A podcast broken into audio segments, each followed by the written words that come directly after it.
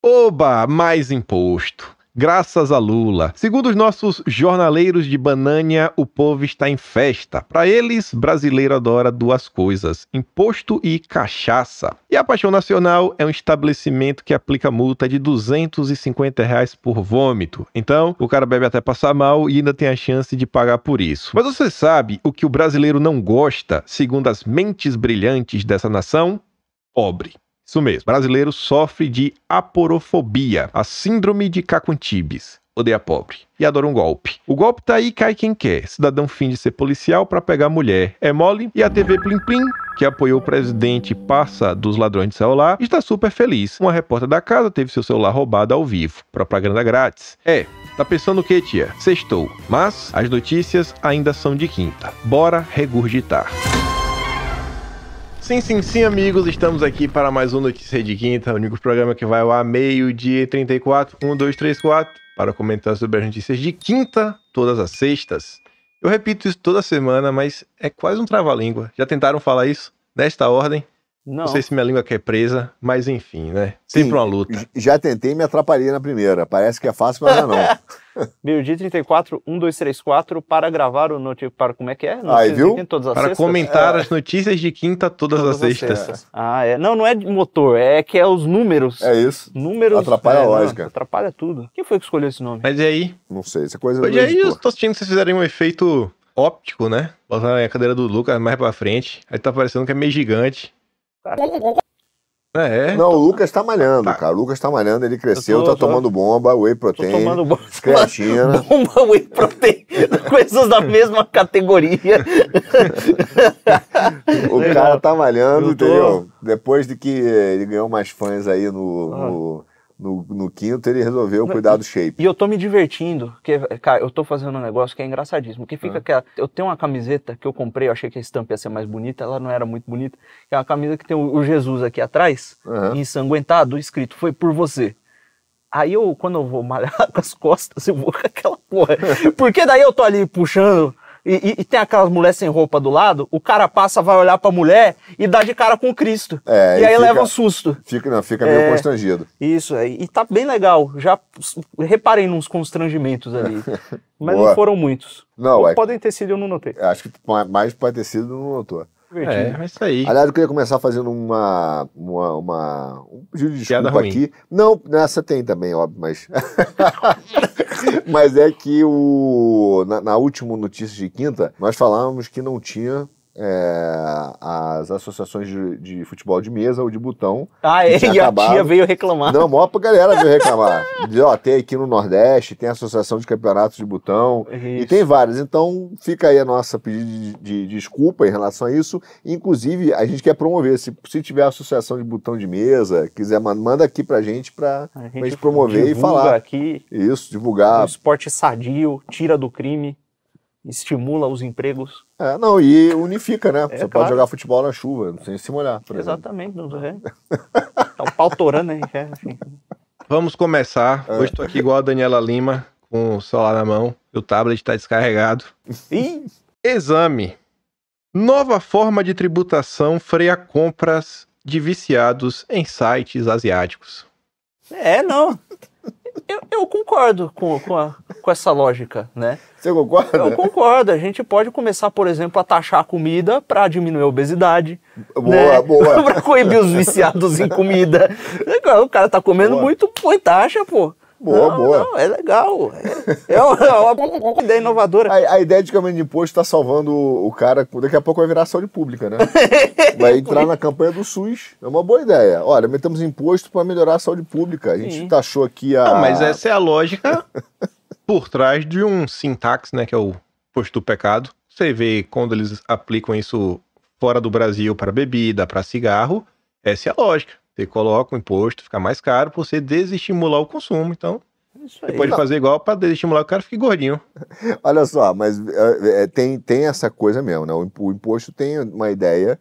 Eu não concordo, eu acho que imposto é roubo, mas tem uma ideia de você, através do imposto, mudar o comportamento. Né, e induzir comportamento. Agora, curiosamente, o, os viciados em pornografia, os caras não, não taxam, dessa, não, não, não, não. taxam dessa maneira. Pornografia tá tranquilo. Ah, é, então é, é uma passada de pano dessa galera aí para dizer, ah não, aumento de imposto em, em consumo de, de roupa e tal, lá da, acho que é da, dessa loja chinesa lá, né? O que Isso, acho, é, exato. É, pô, é, tô salvando os viciados. Não, o cara tá aumentando imposto mesmo, não, não tá e, deixando o cara comprar. E, e vem com essa passagem de pano, e, né? E, cara, isso aí tem um impacto que os caras não, não pararam para pensar, que eu vi os esquerdistas falando, o argumento todo é, ah, e o Nerdola tá preocupado que não vai poder comprar a bugiganguinha dele da China, enquanto tem gente passando fome, e aí porque o dinheiro do imposto vai ser revertido em programas sociais, aquela balela.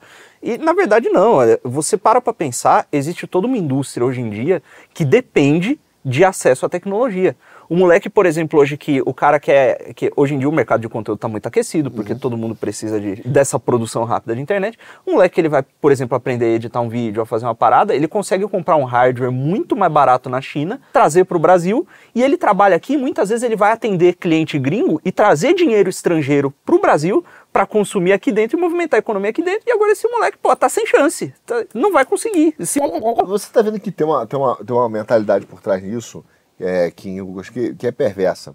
Que é o seguinte: é como se você tivesse que justificar que o motivo de você não querer um imposto alto ele é moralmente correto. Ah, uhum. mas eu estou uhum. gerando emprego. Isso é óbvio. O imposto é que deveria ser justificado, não você Sim. justificar que não que devia reduzir. Então a gente já vai aceitando a ideia de que o imposto está tudo bem, o Estado tem que cobrar mesmo, vai aumentando e quando for moralmente correto, quando aí eu boto isso como isso, uma é. justificativa para baixar. Cara, infelizmente isso está virando comum no Brasil. E é, é um é pouco do, desse raciocínio que você falou da esquerda agora, do cara que vira e fala assim: ah, mas o aumento de imposto, você não está, o Nerdola não está mais comprando a bugiganga dele e, pô, e tem gente passando fome.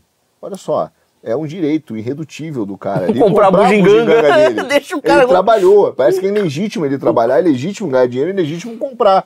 Pô, legítimo é o cara meter a mão no seu bolso sem trabalhar, que é o que o governo brasileiro faz constantemente no Brasil, né? É, inclusive... Sabe o que, que eu acho o grande problema disso daí? Eu até entendo de coração mesmo o argumento do, poxa, a indústria nacional, uma proteção, etc, tudo mais, que senão a gente não contém nenhum tipo de competitividade. O problema é quando você olha a taxa que você está cobrando. A gente está falando de 92%. Não é assim, pô, vamos botar aqui 10%, tá ligado? É 10% aqui pra gente proteger o mercado interno. Não, é 92%. Você comprar então, um... é a cobrança é em cima. É engraçado, ó, porque a cobrança ela é em cima do preço do produto mais o frete. E o ICMS ainda é calculado por dentro. Eu nunca vi isso. Nossa! Você faz um cálculo que o número que você tá, quer descobrir tá dentro da fórmula. É um negócio sensacional. Então, assim, pô, beleza.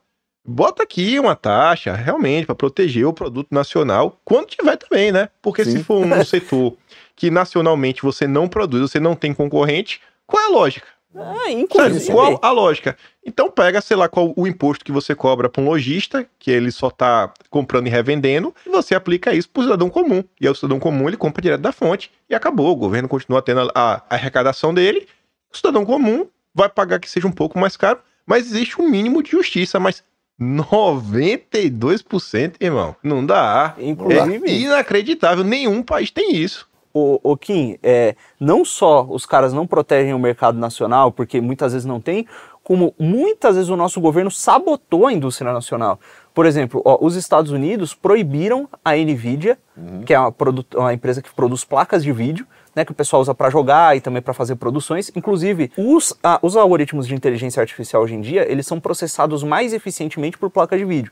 Né? Antigamente, só quem tinha acesso à placa de vídeo desse nível era quem tinha servidor, é, os caras da Pixar, é, é que tinha. E agora as placas de vídeo de consumidor estão boas o suficiente para fazer essas coisas. E aí o governo americano, e elas são baratas comparado com o que era antigamente. O governo americano proibiu a Nvidia de vender placas de vídeo high-end, que são as mais caras para a China, sendo que é produzido em Taiwan, mas tudo bem. É, é, pro, proibiu de vender para a China. Por quê? Para os caras não terem acesso.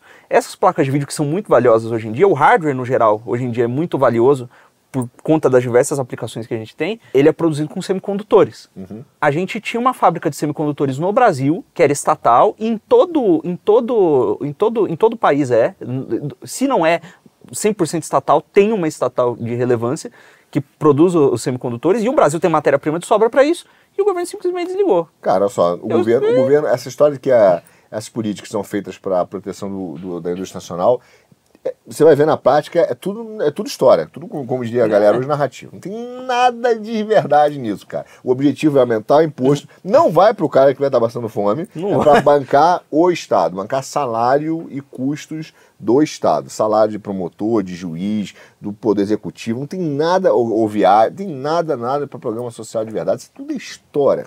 Você disse, vocês viram que ele disse viar e não completou nem com gen nem com do. É, então... é para viagem. É, é. Então ficou ambíguo. Ai, ai, ai. Não, o que eu sei é que 92% é muito pesado, não dá. Você vê, fale o que for, no regime militar, naquela época, Ali que era bom, terra sem lei. Ah, Nintendo, Nintendo lançou Nintendo, é isso aí. Vamos, pode, tá, tava legalizado no Brasil o pirateio. Era Phantom System, Dynavision, e tantas outras réplicas, né, do, do Nintendo que vendia cartucho replicado e tava legalizado, com um carimbão gradiente, muitas vezes, né, gradiente internacional. Esse era o Brasil. Pô, Fazia e... o que a China faz. É, e é, Pegar é um produto e replicar na cara dura. Se você pesquisar a história, eu descobri esse fato econômico por meio da minha pesquisa sobre história dos videogames. Sério? Que é, na China, o mercado de eletrônicos e videogames era idêntico ao do Brasil nessa época, porque gente, as políticas protecionistas eles eram iguais às nossas. Então até podia entrar coisa para ser produzida lá para fora, mas não podia entrar produto estrangeiro no mercado de consumo. Então os caras começaram a aprender a replicar Sim. e aí com o tempo a China se tornou ah, o que se tornou. Os Estados Unidos também. Os Estados Unidos é. tem, tinha uma, uma, política de pirataria na época e é, pirateou muita coisa da, do Reino Unido, né, do Império Britânico, e depois que eles aprenderam a fazer, eles, eles foram lá e criaram a lei de patente. Entendeu? Mas depois eles aprenderam a fazer. Agora eu sei se você fazer melhor, vou patentear. E eles abriram o mercado depois que já tinham se desenvolvido. Aqui no Brasil, isso, abriu isso. sem se desenvolver, vende tudo é pra isso. fora e é um negócio, é uma beleza. Aqui é. na minha época tinha, tinha. Antigamente você pô, tinha que ouvir música através de fita cassete. E a mais famosa, antigamente chamada TDK quem anda um pouquinho mais novo, mais, mais velho da nossa época, ele vai lembrar. Os mais novos não. E aí você tinha nos, vendia no camelô, né? E aí o cara chegava, você falava assim, tem TDK? E tinha platino, ouro. Aí o cara falava assim, tem. Tem a TDK importada e tem a nacional. Falei, o cara TDK nacional. É o famoso paralelo. É. Era pirataria é isso, direto. Pois é, e é época boa, marca, época tá? bacana. É. Época boa, época bacana. Bacana, Pô, bacana. Hoje esses tititi aí, é, pá, pá, pá, pá, pá, tá louco. Mas é isso. Eu mesmo nunca conheci ninguém que tivesse videogame no passado que tinha jogo original. É, conheci é. ninguém. Se você tinha, você deve ser algum gringo que mora no Brasil. Mas vamos lá. Continuando aqui nas nossas questões envolvendo imposto. O Metrópole nos conta que taxa de vômito Restaurante cria multa de 250 reais pra quem beber demais e vomitar. Rapaz, se aplicasse essa taxa aqui na panela, meu amigo. Pô, ia ser a principal fonte de receita. Rapaz, que eu vou falar, viu? Esse, esses crentes que tem aqui, esses católicos aqui, são tudo é... Porque os crentes não. Os crentes não. É, não é crente, não. crente, é todo mundo crente, pô. Ah, bom, os é, crentes tem dois. Crente no geral. Ô, Kim, você sabe que o cara podia dar um, aquele anti-ressaca, né? O cara toma. É? é, verdade, um... um é, mais barato. Qual? Engove. Dá dar engove pro cara, né? Ia ser melhor. Pô. Muito melhor. Aliás, você sabe... é, é. Pronto.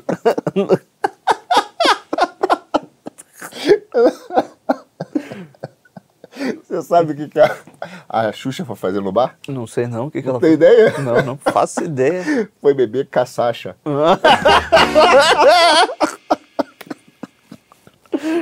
Eu não tenho maturidade pro programa. que ele é, alegre. em casa a rir, velho. Acho que o pessoal em casa falando, nossa, velho, mais uma. Ah, mas, Kim, sério, tem inclusive, para quem não quiser passar mal bebendo, não com a caçacha. tem um vinho que tem uma, uma uva especial que é considerada, inclusive, uma uva sagrada. Uhum. Sério? Sério? Sério? É, é o Vaticano.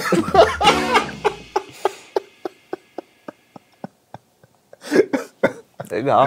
É. Essa é boa. Pode beber que é, não tem problema. Não, não, dá, não, dá, não dá pau. É isso aí. É, é isso aí. É um problema sério, viu?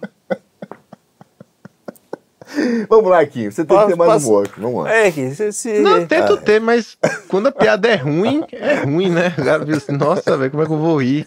O que você já tem que ter aquele alimento, né? Aquela tensãozinha. Você já passou por uma ocasião em que teria que pagar a taxa desse bar aí, bebeu além da conta, já. deu uma sujada não. já, no ambiente? Nunca tinha esse já. problema, velho. Nunca tinha esse problema com bebida. Não, é... Pô, rapaz, eu já tive. Sério, eu nunca tive, não. Eu, teve, eu também nunca tive, tive. Eu tive de. Eu já tive. Eu já fiquei mal de beber, óbvio, mas não de vomitar. Não, não, eu tive um, um episódio deplorável, né? Terrível. é, é, é, é, é, daquele que apaga, apaga, você de repente tá em outro lugar, apaga e tá em outro lugar e você fala. Nós temos aqui, você sabe que os nossos produtores têm histórias bastante Putz, negócio é... amplas aqui na panela, né? É, é. é. As minhas histórias passando mal sempre é com comida, nunca com bebida. Eu ah, também, não bebo, também. então. Mas é comida estragada, é problema. Né? comida estragada, né? É diferente. Não, eu, eu lembro, por exemplo, lá em feira tinha carne do sol. Aí tinha manteiguinha de garrafa. Um espetáculo. Aí eu comi a carne do sol, nossa, botei assim, né? Quase uma, uma garrafa inteira de manteiga. Aí eu tava, tava muito gostoso, mas também Teria... acordei duas da manhã, meio que vomitando e passando mal, assim, muito mal. Então, já tive esses episódios, mas é, sempre por comer demais. O meu de comida, mas não de bebida. Bebida já passei mal, já fiquei mal, mas não de, de, de vomitar, graças a Deus. Mas vamos lá então. Vamos para a próxima. Aporofobia. Nome da versão a pessoas pobres é ensinada às crianças pelos adultos. Legal. É. é, antes a porofobia do que a porofilia, né? É, é. é, é tem uns, uns deputados, ex-deputados aí que são muito aporófilos. fazer arrumar problema aí nesse Tinha os amigos, o cara, os caras sumidos da política também, né? Tinha o Ian, não tinha o Ian? Ian? Não é Ian? Que é aquele cara que. É, pô, acho que era Ian. Ian. Não, acho que era Ian. O que deve se lembrar? Que era um cara que. Não lembro, não. Luciano, não era Luciano Ian? Ayan. Ayan. Ian. Eita, é. Luciano Ayan. Ele é. era ófilo mesmo. É.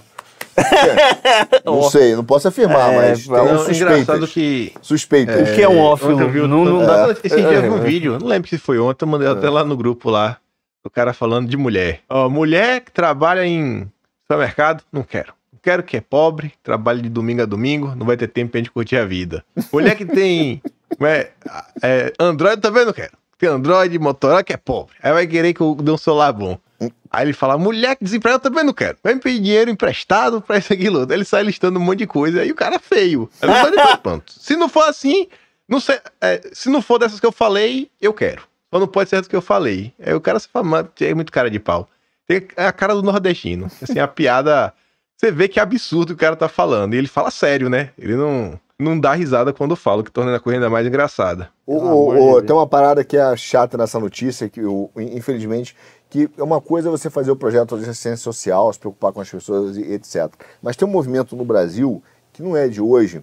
Infelizmente, acho que o Júlio Lancelotti, apesar da sua boa intenção, acho que ele tem de alimentar as pessoas, e ele acaba misturando isso com a política, e talvez eu não tenha nem a percepção, sendo gentil com ele, porque eu acho que né, né, o padre ele tem uma dou um crédito. O padre é um padre. é, dou um crédito. Pode mas estranho, uma mas... falta de percepção das políticas públicas, que é romantizar a pobreza a ponto de que ela deixa de, deveria, deveria ser uma coisa transitória, ela vira uma coisa permanente. E aí o cara fica até feliz que é permanente, porque ele sempre tem um trabalho para fazer, quer dizer, ele, aquilo ali virou uma indústria. E isso acontece com os partidos políticos de esquerda que acabam se alimentando das pessoas, dos, dos é, da, dos pobres, né? De, e faz Sim. isso. E ao mesmo tempo você vê, quando o cara que existe a porofobia, o horror a pobre. Ninguém tem horror à pessoa pobre, mas ser pobre não é legal. É, nesse, nessa forma de vida indigna que as pessoas estão vivendo. Sim. E a gente romantizou isso, como, como, como fala assim, é, hoje é muito comum você ver a favela venceu. Cara, como é que a favela venceu? A favela venceu o quê? Vivendo no esgoto? Cara, vivendo sem dinheiro, sem comida. Valeta, beta, nego. Condição mínima de dignidade de vida. Infelizmente, há uma romantização. Aí essa romantização, ela é, também ela migra, que para um lado que é pior ainda, que é a constitucionalização da pobreza. Então hoje existe um esforço enorme de todos os programas sociais que deveriam existir mas que deveriam estar ali, eles viram direitos constitucionais e, portanto, não podem acabar. Se você não acaba com o Bolsa Família, você não acaba com a pobreza. você tem sempre um incentivo. Ah, e tem coisa né? pior. Então, é, não estou dizendo que tem que acabar com o Bolsa Família, mas, é claro, porque a gente tem muito pobre, mas ele tem que ser um programa pensado para tirar o cara da pobreza. Sim. Não para ser um, um mínimo para dizer que está ajudando e manter, manter, manter, o cara na pobreza. E, a gente, e aí tem uma, uma visão de, que é muito complexa na economia, que é muito doida, mas é verdade, uhum. que esse tipo de incentivo ele aumenta a pobreza e não diminui. Né? Então entender essa escala econômica é Sim. é importante. Não, e, e fora que assim, os caras fazem acordo lá com, com, com o banco, fazem projeto para nego pagar, pegar empréstimo baseado no que ele tem para receber do FGTS e, e, das paradas dele, a juros absurdos, enriquece o banco e joga o cara mais na lama. Mas dá um microcrédito pro cara empreender não dá. Sim. Só dá para as empresas amigas. É, fora os outros inúmeros, olha, o cara entra na, na esteira ali da, da, da do, do, do, endividamento permanente, vira escravo do crédito, vive uma vida maluca servindo a, a alguma corporação que não dá uma perspectiva de crescimento para ele, e a mesma corporação está lá fazendo lobby no governo para ser quem vende para o governo que o governo precisa para é, executar o programa social. Então você tem um negócio que é ter uma aparência de que está servindo o, o, o, os pobres, mas está no final das contas enriquecendo o clubinho. Você tem, cara, um mercado fixo no Brasil de, sei lá, 100 milhões de pessoas, vai, na pobreza. Aí tem que nem a tábua que chama da pobreza menstrual, criou o termo, já vende não sei quantos, 10, 20 sei lá quantos milhões Isso, de absorventes, absorvente. vira uma indústria. Infelizmente vira uma indústria. E, e aí é o erro dessa matéria, porque ela está tentando dizer, ah, a culpa disso tudo, pô, é que, que se existe essa crítica à pobreza, é porque isso é ensinado aos filhos. A gente tem que começar a dizer que a pobreza é legal, que viver desse jeito é não. é legal. É tipo, você não vai ter nada de ser feliz e, e tá tem, tudo bem. E tem um outro ponto aí nessa então, matéria que ele, eles falam o seguinte, que o ato de você, você tá andando na rua, tu vê um cara estranho, você atravessar a rua, só o fato de você achar o cara estranho é um sinal da aporofobia, porque você tem uma visão negativa do pobre e você atravessa a rua. Então, bom, eu tenho duas sugestões. A primeira, você pode começar a taxar o assaltante por ele ser mal vestido, você dá uma pena, o cara assaltante foi preso, tá mal vestido, fica preso mais. Porque Aí, você está contribuindo é, para a aporofobia. para a aporofobia. Aí o assaltante SG vai se vestir bem, né? Ele vai, vai se vestir bem. Mas, mas é, um, é uma idiotice, porque é o seguinte, o que cria essa situação de preconceito, que de fato tem um preconceito. É, cara, todo mundo, pô, meu pai, meu pai negro, por incrível que pareça, quando uhum. meu pai entra numa loja, eu tô com ele, ele entra numa loja de bermuda e regata, nego não atende ele, velho. Se ele tá bem vestido, tudo nego até vai. De bermuda e regata, o nego não atende. Então, existe um, uma espécie de um, de, de um, preconceito. E quando o cara tá mal vestido na rua também, você tem um, um, lance de. Você fica desconfiado por quê? Porque a gente tem uma insegurança muito grande no país. Você tem o, o, a criminalidade altíssima, a um ponto em que nego vai te pedir uma esmola na rua, e às vezes o cara tá até precisando genuinamente tu fica desconfiado achando que o cara vai te roubar, velho. com mal vestido. Até o cara vai pedir informação na rua. Isso você, um já você leva um susto. Entendeu? E aí você fala, ah, mas se o cara for branco de terno, também, eu já não quero, não quero, pode ser branco de terno, Sim, mas nem dou informação. Tá doido, eu é. não quero nem parar na rua, entendeu? Exatamente. Porque tem medo das pessoas. Infelizmente, é, é, essa, é, é, essa é a realidade. Entendeu? E aí, e... essa. Desculpa, só completar. Essa insegurança e esse nível de violência aumentam a desconfiança e a desconfiança elimina a caridade. Então, olha, se você, enquanto cristão, aí, como o caso do padre Júlio Lancelotti, que está na, na, na, capa da, da, coisa, você se importa com a caridade, você quer que as pessoas tenham o coração mais aberto, um dos passos para diminuir é, esse receio e aumentar e abrir mais espaço à caridade é justamente um combate à violência e à insegurança, Sim. que é uma coisa que essas pessoas ignoram. Verdade. Você falou do padre do Júlio Lancelotti. Não, sério. Você sabe qual é o padroeiro dos alimentos? Né? Eu não sei, não. Não sabe? Não, não sei, não. É o sanduíche. Ah, essa você já tinha feito. Já tinha feito? Já tinha feito. Ah, não tinha possível. Não, já tinha Em que feito. programa? Não, cara, é muito, a gente gravava lá em cima ainda. Ah, então pode é, ser. gravava lá em cima. Pô, depois do quase dois anos do programa... Não, é. eu lembro. É Mas eles caras não sabem. É, não, é que você também não falou da, do boteco lá do MC, que costuma dar problema nesses bares, assim, porque não, ele não toma água. Não falou, não. Não, não falei? Não do, do MC que, que pagaria a taxa do boteco da notícia anterior. Porque ele não toma água, ele passa mal. Quem é o MC? MC Kevinho. Ah, é? Essa foi você que contou. Foi essa que eu contei, MC Agora, você sabe por que o padre não pode casar? Bom. Tem uma ideia. Ah, ah, Porque ele tem um crush fixo. Ah, um crush fixo. Boa, hein? e sabe qual a comida predileta do padre Lancelot? Não sei não. é a salada com a prese. Com a prece. Meu pai amado. Ai, o baiano tá ficando deprimido. Pare antes que ele morra. Vamos lá, baiano, vamos lá. Muito boa essa piada, velho. Muito boa. Às vezes eu acho que ele morreu, né? Tá em silêncio, mas não sei se é tão ruim a ponto que ela teve um infarto. É, não, teve programa que ele dormiu. É. Teve um que dormiu. dormiu um tempão dormindo. Ele mandou botar óculos escuro. É com óculos escuro. Eu não sei o que era, velho. Eu lembrei, a luz com óculos escuro tava deixando meu olho lacrimejando. Então eu vou fechar um pouquinho.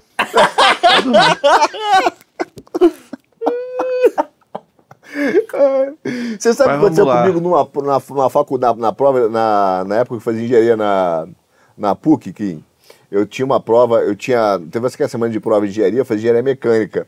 Aí, pô, tinha duas provas no mesmo, no mesmo dia. Uma de manhã, que era mecânica dos fluidos, e à tarde, que era mecânica, não lembro exatamente o nome da matéria, mas era tem a ver com, a, com aquela parte de fazer engrenagens, calcular ângulo da engrenagem, uma chatice danada. Cara, eu virei à noite para estudar mecânica dos fluidos, que era muito mais difícil. Cara, fui lá, fiz a prova, relaxei, a outra era quatro da tarde, que é era uma Sim. matéria. Aí, cara, sentei no meio da prova, cara, começou a me dar uma questão, eu comecei a parar pra pensar na questão, comecei a fechar o olho, falei, vou, vou fechar um pouquinho aqui só pra, cara, visualizar a questão da engrenagem. Aí eu sonhava com, a, com o torno, com a engrenagem, com o ângulo. Cara, dormi na prova. O professor, você tá dormindo, cara? Sabe que me aconteceu coisa pior? Eu dormia duas horas por dia, época que eu fazia faculdade de estágio. E eu dormia duas horas porque assim, eu morava em Campinas e o estágio era na Motorola em Jaguariúna. Então eu dormia uma hora no fretado da ida, uma na volta, eu tirava um cochilo no almoço. Que você leva trabalho para casa, é aquele cacete. E tem coisa da faculdade, tem projeto por fora, não dorme. E aí teve um dia que estavam fazendo uma apresentação e me deixaram com a câmera para fotografar e documentar, filmar a apresentação. O nego apagou a luz, passar o PowerPoint, eu filmei, filmei aqui, filmei ali, o pessoal não tinha mais o que filmar. Eu peguei a câmera, segurei assim e dali a pouco. Aí tinha um mexicano que estava visitando o nosso site, que é a, a nossa unidade, e, e ele, e isso depois me contaram as pessoas que ficaram vendo de fora. Ele ficava cutucando a Claudinha, que era minha colega, apontando assim, ela, e aí ele me apelidou, ele me chamava de semi-muerto. Semi-muerto, então eu virei pro mexicano semi-muerto por causa do meu do sono. Eu tenho uma história do amigo que é real, chamado Marcos Cachaça, na casa do Keké em Eu não sei se eu posso contar aqui. não sei se o editor permite. Permite, editor. É um pouquinho apimentada. Qualquer permite, coisa permite a gente enche. Pouquinho apimentada. Vai, Mas, manda aí. Foi todo mundo, a gente era, tinha 20 e poucos anos, todo mundo com a namorada, uhum. foi na casa do Carianga, e aí tinha, um, tinha um, o pai dele também tava, a mãe. E aí a gente, pô, tomou uma cana no dia anterior, na casa dele ainda. Aí pô, foi dormir, todo mundo meio que ali, foi, ficou na sala, o Marcos foi, dormir, foi com a namorada. E aí daqui a pouco a gente começa a beber aquele barulho, né? Aí começou a diminuir. Aí ela, vai Marcos, vai Marcos. Aí, Peraí que piora. Aí, aí, vai Marcos, vai Marcos. Aí ficou aquele constrangimento, né, beleza? Na manhã seguinte, no café da manhã, estamos na mesa lá, não sei o que, o pai senta, pô, tiozão, né? Tiozão total. Uhum. Aí sempre assim, você podia passar o pão, por favor? Aí o Marcos foi passar o pão, ele, vai Marcos, vai Marcos. Irmão, todo mundo na mesa. A menina constrangida. Vermelha. Vai Marcos, vai Marcos. Mas vem cá, esse Marcos era, era o filho do dono, era o filho do cara? Não, não, pô, amigo nosso. O dono da casa era o Keké, que era amigo, é o pai dele, né? ah, né? Tá. Foi o pai, então o pai zoou o cara mesmo. Pô, pô, que situação, né? Mereceu o Marcos. Mereceu, até porque ele dormiu, né, no mato. Né? É, situação, né? Tomou uma cana e... Esse Marcos, eu tá nada. Tá com nada. Mas Marcos vamos lá. Aqui, ó. É. Tem a ver com essa, tem a ver com essa é. história. Veja fotos do homem que fingia ser policial para conquistar mulheres. Quem nunca, hein? Quem nunca? Não, e, e engraçado. É, você vê, e, o, e, tem um detalhe essa notícia é. esquisitíssima. O cara tem 41 anos, é casado com uma tia de 70. que eu não sei se ele também enganou. É, imagina. Certeza, será que ela acha que ele é policial? Coisa E não é qualquer policial, ele finge que é policial do judiciário, tira foto em tribunal, caramba. Cara, uma loucura, uma doideira. Eu acho que é mais fácil fingir que é gringo, né? é, que é um negócio que o cabo fala inglês, é, engana. Cara, tem uma piada, essa é a piada boa, eu acho boa. Mas essa é boa, do, do, que tem a ver com o que você falou. É. Diz que a mulher chegou, né? Cara casada com um milionário, bilionário, chegou pro, pro juiz e falou: Ó, quero me separar, entrar com processo de divórcio, porque o cara me enganou. Aí ela falou assim: pô, enganou como? Não, tenho 40 anos, pô, descobri que ele tem 80 anos. Aí ele falou assim: mano, é, é, é visível que ele tem mais de 70 anos. Falou, pois é, mas ele me disse que tinha 90. Você tá zoando? Sabe o que aconteceu na internet há Deve pouco? Deve ser a história do cara com os 40, com Há 70. pouco tempo atrás rolou um, um, um, maluco. O cara começou a fazer live. O nome dele era Lindinho. Ele começou a fazer live e ele fingia que era autista e que não sabia falar direito, escrever e que estava fazendo live para fazer terapia que a terapeuta dele indicou. E ele fingia que tinha 18 anos. Ele tinha tipo 35, assim.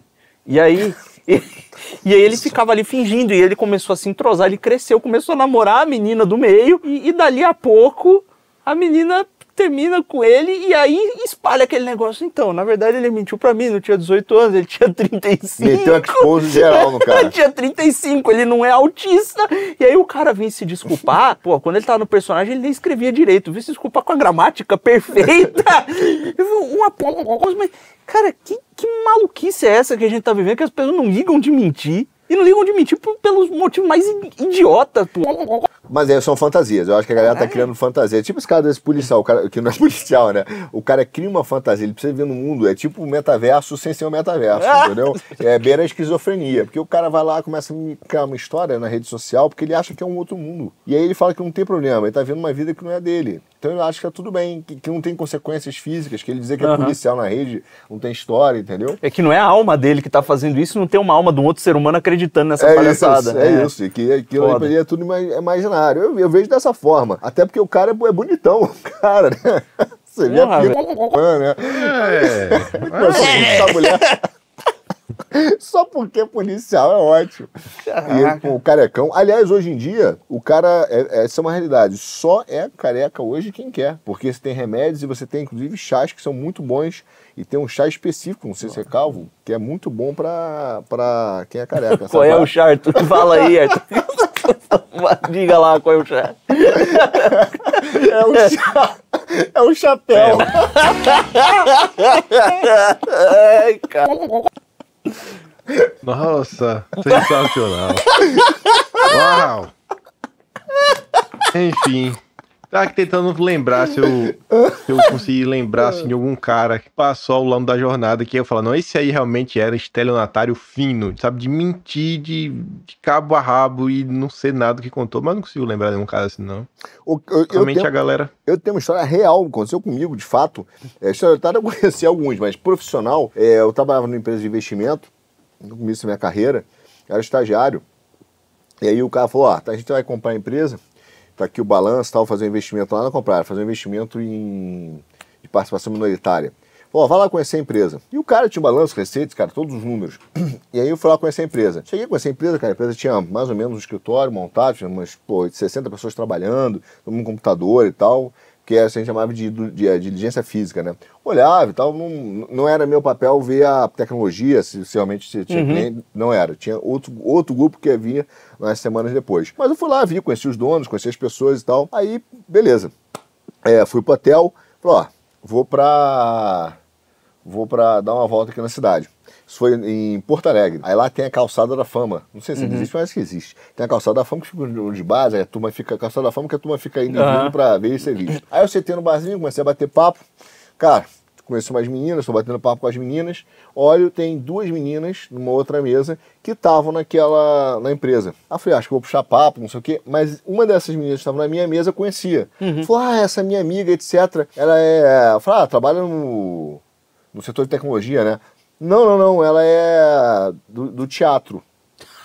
Falei, do teatro? Aí eu fui lá, vamos conversar, me apresenta ela. A gente começou a conversar. Kim, Aí eu comecei a bater papo, ela começou a tomar um vinho, não sei o que, a gente começou a bater papo, de repente ela falou assim, não, olha só, eu não tenho... falei, mas você trabalha lá? Não, eu não trabalho em nada naquilo ali. Aquilo aí me chamaram para fazer uma figuração. ela era figurante, cara. Aí a gente falei, como assim? Era golpe, a empresa não tinha funcionário, não tinha nem cinco, cara. Era golpe, golpe, golpe, golpe. Caraca. Estelionatário de primeira. Teve, irmão, teve de um golpe desse aí que tomou proporções internacionais e que inclusive botou saúde de gente em risco. Foi aquela, não sei se você ouviu falar, provavelmente tá no mercado financeiro, a Teranos. Teranos não. Era uma mulher que começaram a, a falar que ela era a, o Steve Jobs de saia. É uma mulher que ela fez, tipo, dois semestres numa faculdade relacionada à química, e aí ela disse que descobriu, ela idealizou, tipo, foi estudar na China, fez um intercâmbio, aquela coisa que o pai paga, tá lá nos Estados Unidos, é mais fácil, né? Ela tinha descoberto, em tese, uma forma de fazer um exame de sangue com apenas uma gota. Então você teria uma gota de sangue e o exame de sangue completo. Você podia espetar o dedo de uma pessoa, uhum. aí o cara tem medo de agulha, não é, não é, não vai dar, não vai ter problema. Eu. Frouxo. E ela começou a vender essa ideia e convenceu um professor dela da faculdade a, a endossar o negócio, a entrar junto no time. E assim, só que a maior parte do gasto dela era com publicidade, não com desenvolvimento em si. As máquinas que ela desenvolvia não funcionavam. É, essas máquinas, os testes eram fraudados, depois descobriram e-mail que o cara que tocava a parte científica da coisa era um cara que ela começou a namorar numa dessas indas uhum. e vindas de intercâmbio. Tinha e-mail do cara falando: não, descarta esse teste que deu errado, publica só o que deu certo. Aquela parada começou a se espalhar pelos hospitais e tinha nego assim, é, tinha nego, eu não sei se era o Kissinger ou se era amigo do Kissinger na board de investidores dela. Então, assim, o establishment americano começou a apoiar essa mulher, ela foi capa da, da dessa revista aí, Forbes, é, aquele Forbes Under 30, sim, o caramba. E, e ela começou a usar, conforme o tempo passava, ela é cada vez mais imitando o Steve Jobs. Então ela começou a usar uma gola rolê preta e aquele negócio. E depois foram pegar filmagens antigas dela, e ela, ela falava com uma voz assim, parecendo um, um, uma travesti, que é correto, uma travesti, não é um travesti, tá. Que é homofobia, transfobia. Mas travesti pode usar a palavra hoje. Agora pode. Não, não é, é, não, mas é o, o pronome, é feminino. Ah, sim, é uma é, travesti. É, é isso. Não. E aí ela. A, as filmagens antigas dela, ela era uma menina normal, de vestido, com a voz fina. E o caramba, então até a voz, ela, ela inventou um personagem. Tempo integral. Em tempo integral. E aí deu. É, tem uma série muito maneira que eu gostei muito de ver na Netflix, que é a história de uma menina, eu esqueci o nome. Procurem, é legal. É, essa estelionatária de primeira. É uma menina que ela diz que é alemã e ela vai morar nos Estados Unidos e ela fala que ela é herdeira, que ela tem um trust. E que o trust está liberando dinheiro e tal. E ela começa a circular na, na High Society uhum. e tal. Ela, e o sonho dela é abrir uma galeria de arte e fundações de arte. E ela vai crescendo e ela não paga. Ela entra nos hotéis, não paga, porque ela fala que é do trust, uhum. não sei o quê. Cara, mas ela vai ficando só nos melhores hotéis, vai conhecendo as pessoas. A história é real. Vai conhecendo as pessoas, vai se fazendo um contato de network.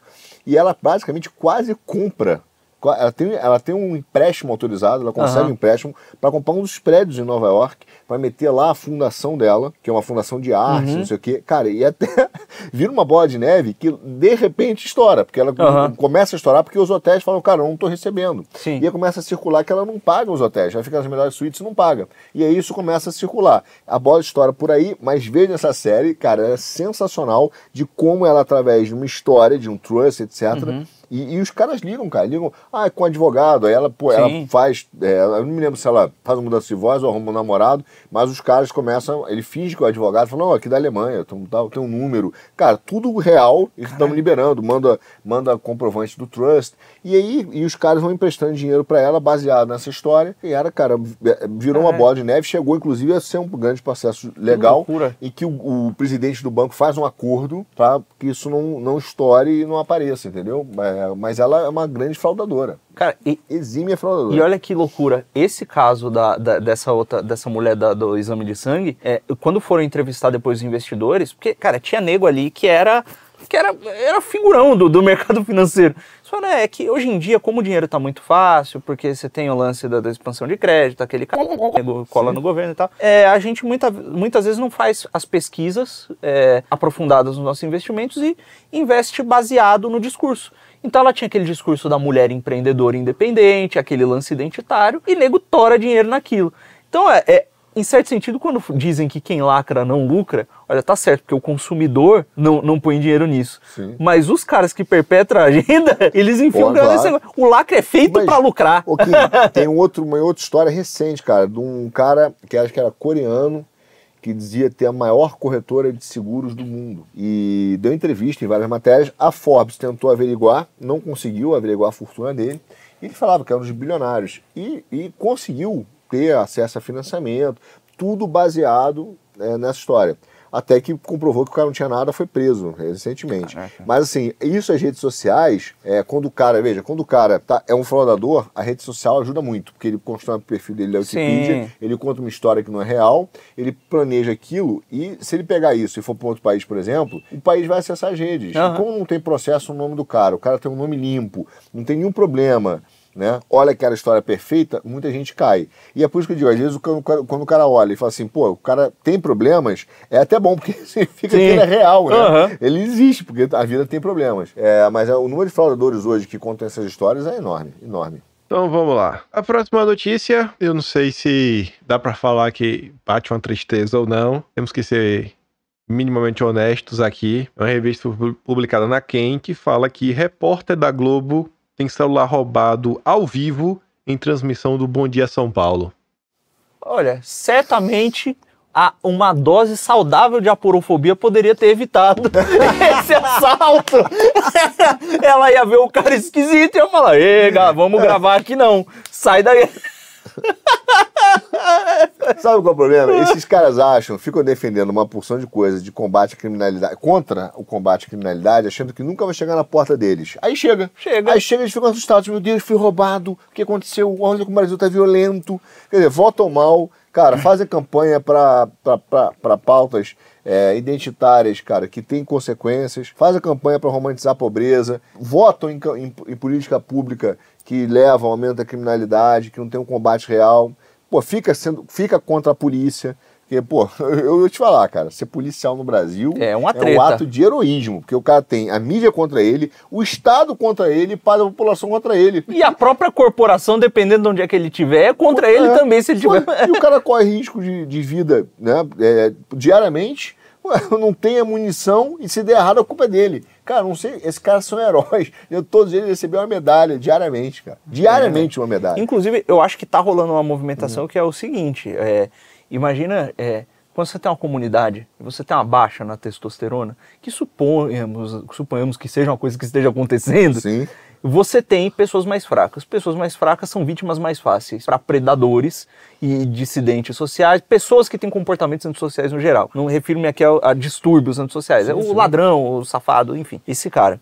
É, e aí pode acontecer duas coisas. Uma, ou os criminosos vão começar a prevalecer porque ninguém revida mais. Né? A gente tem aqui em São Paulo, inclusive, bairros. A Moca era um bairro era uma colônia zona italiana, italiana toda fechada, né? Porque tinha um monte de rua sem saída, nego entrava ali, roubava, não conseguia fugir, e os próprios moradores iam atrás. Você não irrite uma tia italiana com um, um, um, um rolo de macarrão. Os caras começaram a ficar velho, sobraram lá os jovens, o jovem não tem vínculo nenhum com tradição, com família, com coisa nenhuma. A cultura começa a morrer, o jovem também é mais frouxo. A criminalidade lá aumentou. Não importa que tenha rua sem saída e o assaltante não consiga fugir, se Sim. não tem ninguém que corra atrás dele.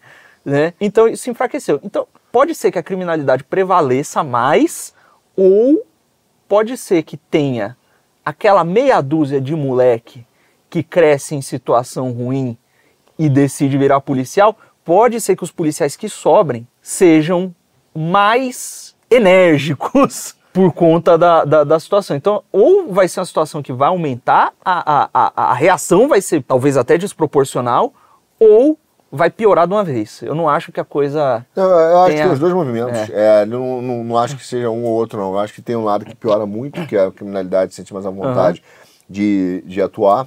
É, existem casos hoje, por exemplo, e aí eu te digo porque eu acompanho é, muitos, por vários motivos, né? As questões de tratamento de doença mental uhum. e questões de transtorno mental também, é, atendimentos são feitos nas comunidades.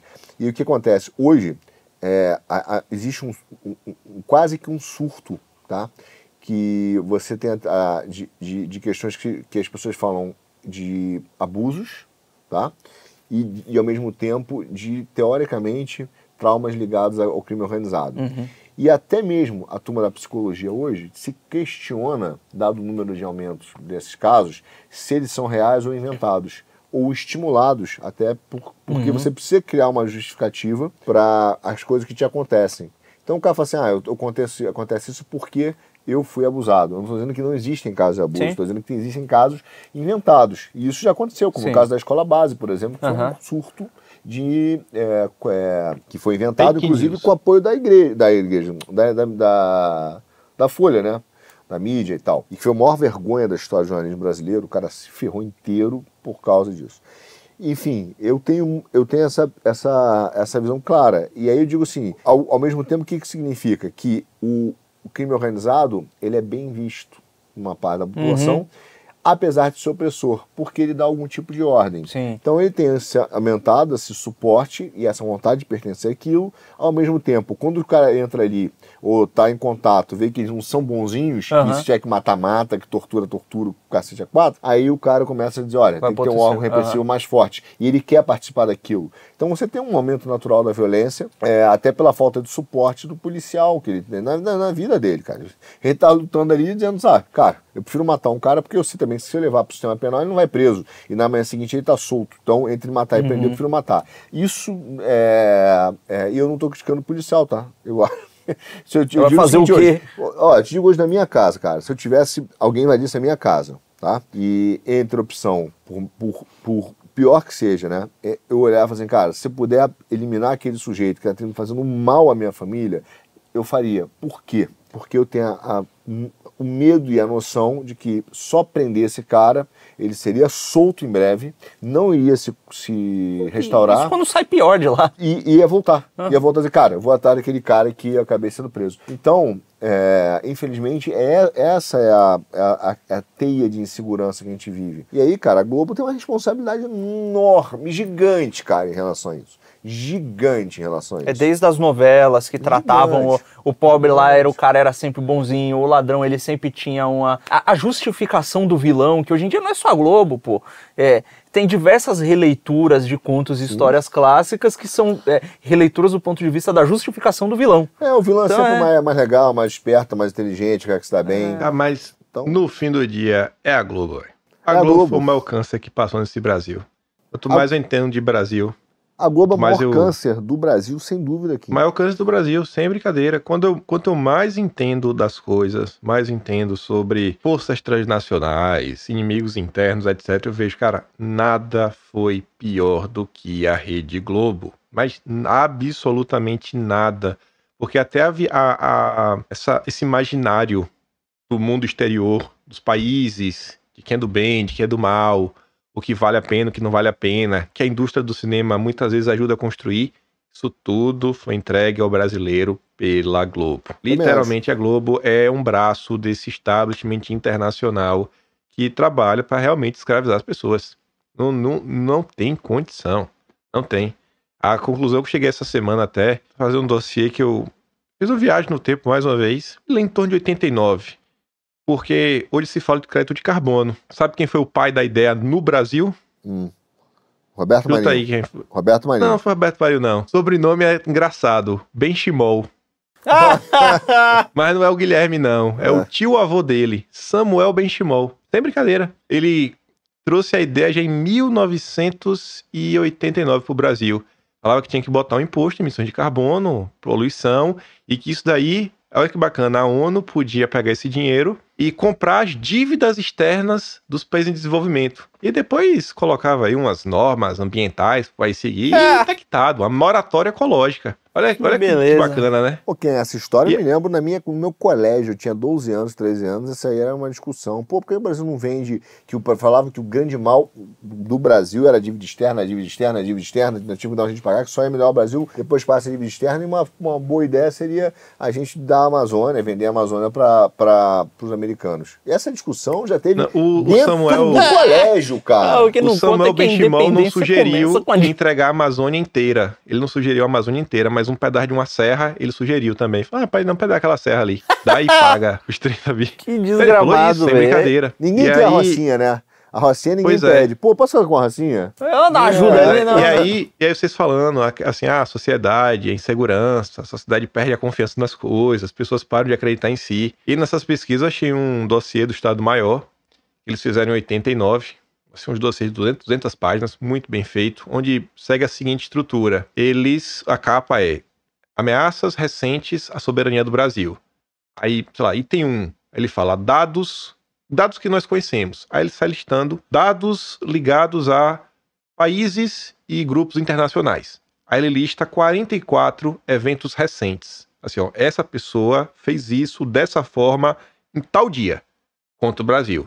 Exemplo, ah, em novembro de tanto, tal grupo acionou o BID para negar é, um, um crédito para o Brasil que queria desenvolver seu programa elétrico. Mas qual era o problema elétrico? Era o problema nuclear brasileiro. Aquela pessoa, coisa, e o Banco Mundial falou assim, ou o Brasil assina o tratado de não proliferação, é, envia as licenças ambientais para ver se está em conformidade, conforme as regras dele, ou não vai ter linha de crédito. E os caras vão comentando isso, tintim por tintim, quem foi agindo. Depois eles falam das entidades brasileiras. Nas entidades internacionais eles até citam que o Greenpeace foi atrás do PT para trabalhar para minar o, o, meio, o meio de campo bélico do Brasil, né? As empresas, produção de armamentos, etc. tudo mais.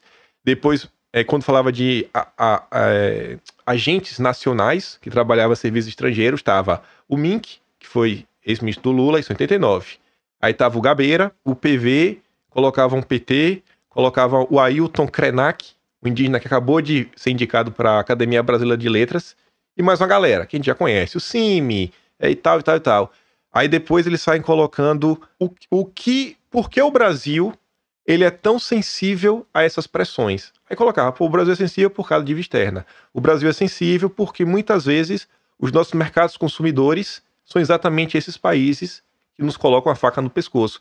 E ele sai listando, blá blá. E aí no final do dia ele começa a falar, cara, a única forma da gente conseguir transpor isso daí é você realmente começar a discutir uma soberania nacional, porque no final do dia essa galera trabalha para minar a confiança do brasileiro nas instituições, na classe política, e por mais que a classe política seja podre, eu vejo que nem tudo é culpa da classe política, você vê que tem uma força para impedir que o Brasil se desenvolva. E eles falam isso no, também nesse dossiê, falam, ó, uma das causas que eles fazem isso é para tomar a Amazônia? É, é para tomar a Amazônia. Mas não dá para negar que eles também fazem isso para impedir que o brasileiro, o Brasil, né, seja um competidor. Porque não é só ser um competidor, eles falam isso. Eles também vão estar tá perdendo o mercado brasileiro. Porque se o Brasil consegue ser realmente um player, o mercado brasileiro, tu falou mais cedo até aqui nesse papo, são mais de 100 milhões de pessoas.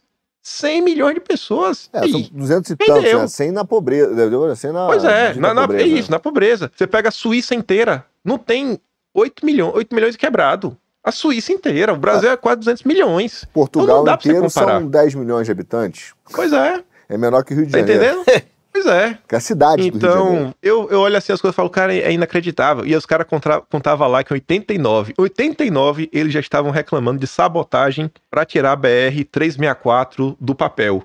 E aí eu fui atrás de algumas notícias né, sobre a BR 364, notícia recente, dos últimos quatro anos várias notícias. Tipo assim, governo Bolsonaro tenta tirar do papel.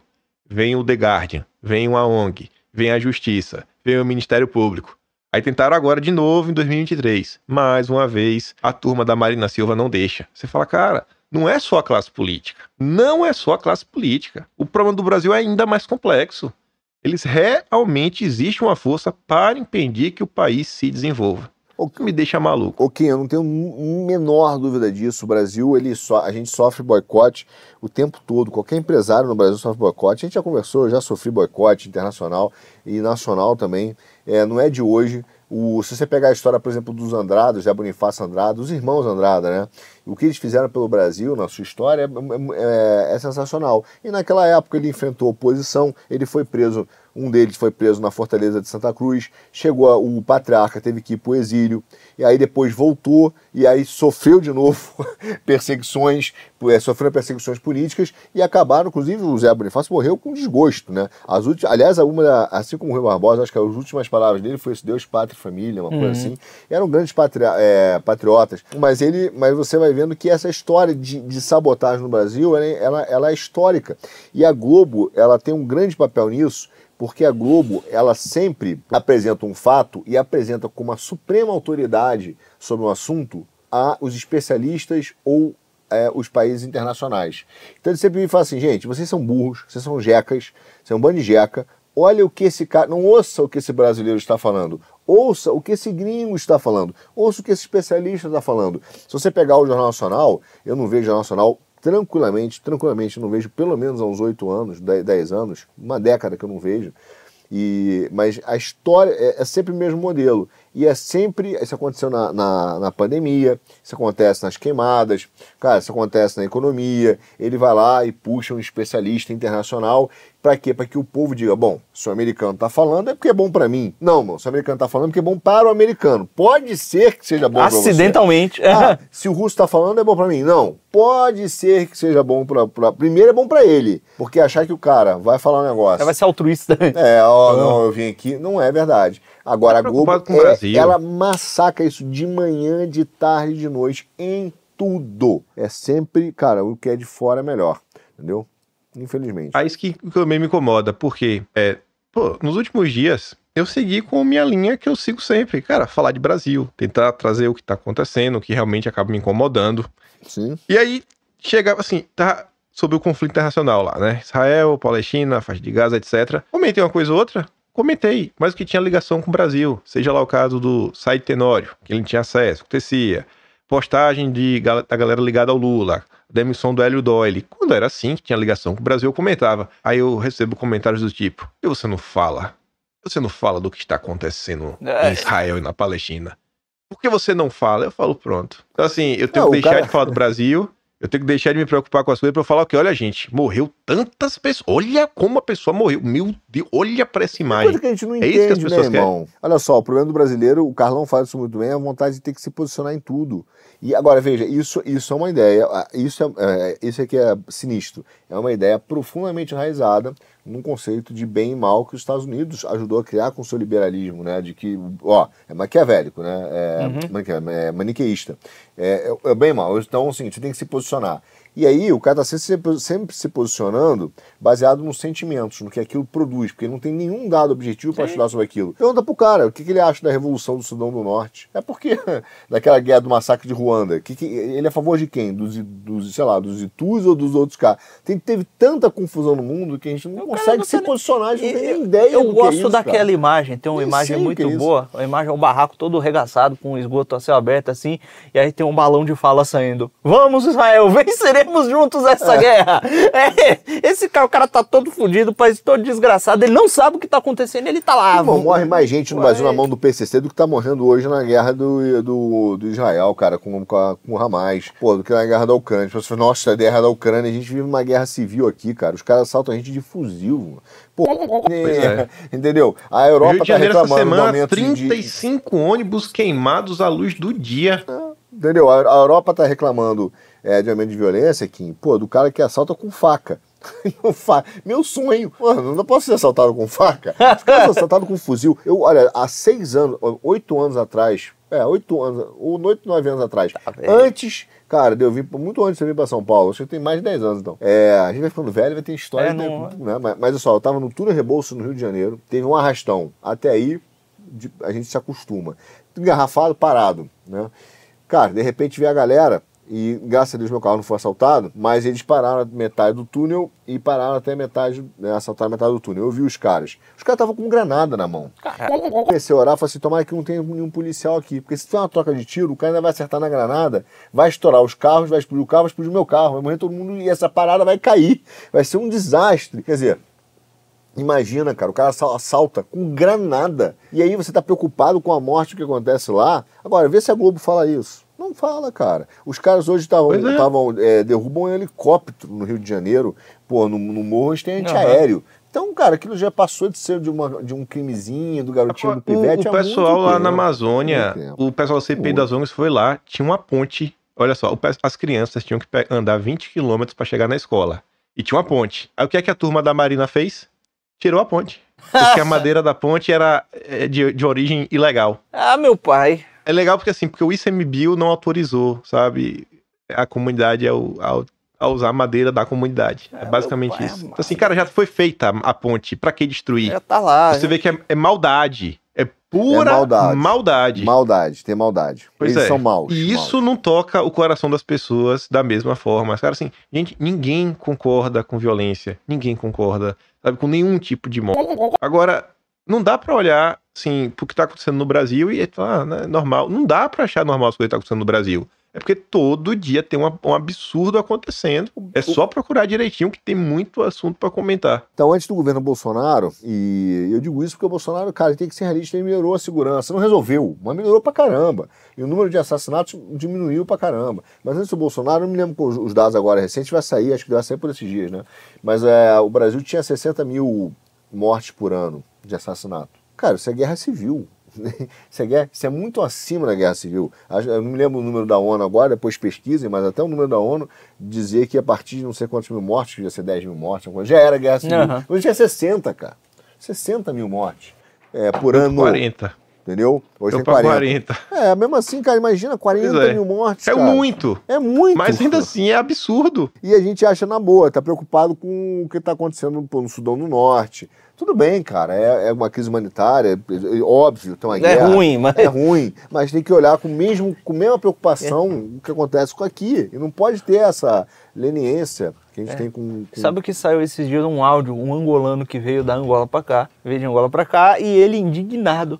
Ele, eu, eu tava lá, a bala começa a cantar, nem na Angola tinha isso e não sei o que, ele indignado. Eu falei, como é que pode vocês conviverem com um negócio desse? Que Angola foi pro Rio, certamente tava num lugar que é meio perigoso. Eu falei, mas todo dia tem tiroteio aqui, o que que tá acontecendo? Ele não tava entendendo. E olha, Angola é um país que assim, fica entrando e saindo de guerra civil, entra regime autoritário, é uma treta do cara. E o angolano tava achando que o negócio aqui tá feio. Agora, Kim, tem uma parada que me preocupa nessa história, eu não vou entrar em detalhes, eu acho que ela é polêmica, você, inclusive minha posição pessoal, você sabe qual é em relação ao, à questão, eu tenho um lado, mas não vou entrar nela, mas tem uma questão da romantização é, em relação ao Hamas e a relação à Palestina. E o argumento é dos mais canais possíveis, porque ele dá uma legitimidade ao seguinte: muitas pessoas aqui no Brasil, e, e aí eu já vejo a maldade por trás disso. Ele vira e fala assim: ah, os caras são assim, você viu como eles vivem?